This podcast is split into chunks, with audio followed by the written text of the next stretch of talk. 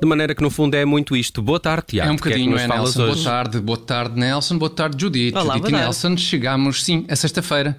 Portanto, se calhar vamos retomar o tradicional e é, não é? Mas, mas desta feita estamos a uma sexta-feira que é uma mera sexta-feira. Esta é uma sexta-feira corriqueira, digamos assim. Não é nenhuma Black Friday. Hum, sim, a Black é? Friday foi a semana passada.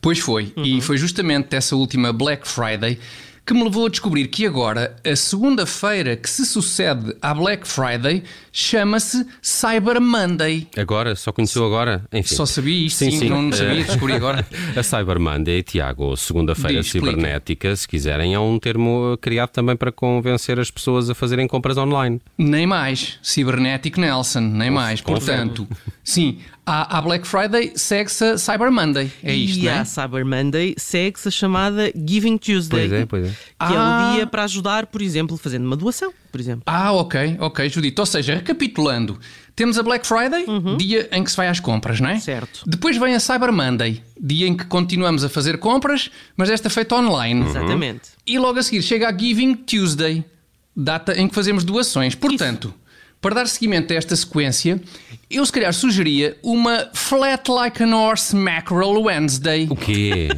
Pá, desculpa lá, o que é que tu disseste? Uma, uma Flat Like an Horse Mackerel Wednesday. Isto é, acho eu, uma, uma quarta-feira liso como um carapau. Ah, Flat like an horse mackerel Wednesday. Boa. Depois de andar três dias úteis seguidos a despender verbas em toda a sorte de coisas. A flat like an horse mackerel Wednesday, que se segue uma bread and water Thursday. Ah, ok. E restantes dias, portanto, todos eles a pão e água. bread and water Thursday. Acho que é isto. Algum dia estas palavras eh, teriam de sair da minha boca. Parece que Então. vai ser hoje. Bem visto, Tiago. Obrigado, A Judite. pão sim. e água até receber o ordenado seguinte. Exatamente, obrigado pelas tuas justas, ainda que tardias, palavras, Judite, e nem mais, a pão e água até chegar a esse ordenado, que no meu caso, ah, e se eu tivesse a minha profissão de sonho, sabem por quem é que era pago esse ordenado? Ah, Deixa-me adivinhar. Por um Tenta. qualquer saco azul de uma instituição bancária ou clube de futebol. Errado, Nelson. Ótima como, buzina. Errado, como indicia esta campainha que escutámos. Não, se eu tivesse a minha profissão de sonho, o meu ordenado ser-me-ia pago pelo Instituto Português do Mar e da Atmosfera. Mais especificamente pelo programa do IPMA de monitorização de organismos gelatinosos. O gel à vista. Olha, ainda ontem foi notícia o aviso feito Pois por esse foi. organismo, o gel à vista, aconselhando a que Eu não sei se é gel à vista, se é gel à vista, mas Gel, pronto. gel à vista, se Eu gosto calhar. mais Não à sei. vista. Eu também gosto mais de gel à sei. vista, mas É vou dizer gel à vista. Pronto. Aconselhando eh, que se evite tocar nas caravelas portuguesas eh, que têm sido avistadas em praias, tanto do continente como dos Açores. Pois foi, pois foi. Atenção a esse alerta do gel à vista. Atenção às caravelas portuguesas e a toda a sorte de alforrecas. Sem, sem desprimor aqui para a importância deste, destes alertas de alforrecas e afins, mas o teu trabalho de sonho então era dar alertas de alforrecas e afins. Estou bocadinho Alforrecas, sim. Não, alforrecas e afins e não só, Nelson. E não só. Não olvides o mote do programa Gel à Vista.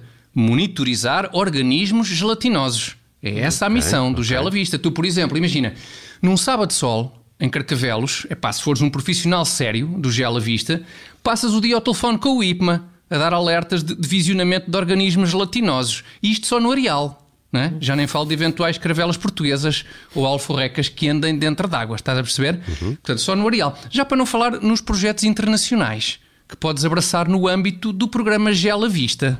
Podes dar exemplos eh, desses projetos internacionais? Então, então não posso, Judite. Imagina, por hipótese, que és recrutada pelo o Gel à Vista para ires no cesto da Gávea de um navio que anda em busca de organismos gelatinosos por esses sete mares afora. É pá, isso, Ah. sim, isso sim seria uma aventura. Bota aventura nisso, Nelson, nas peripécias que te podiam suceder. Imagina que vais empoleirado no mastro e vislum- vislumbras algo gelatinoso no oceano. Gritas logo: gel à vista, gel à vista. E depois há aquele suspense: será uma alforreca? Será uma caravela portuguesa? Afinal, o que é que será? E, e o que é que era? Era uma gelatina royal de morangos, dito. Que um porcalhão qualquer tinha jogado para o mar. De maneira que o navio seguiu o seu caminho.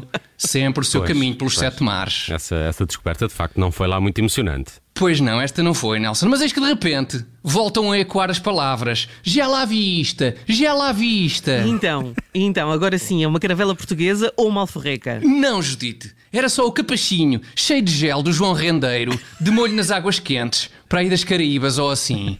É ou não é emocionante? Super gel à vista, gel à vista. Ah, de maneira que no fundo é muito isto.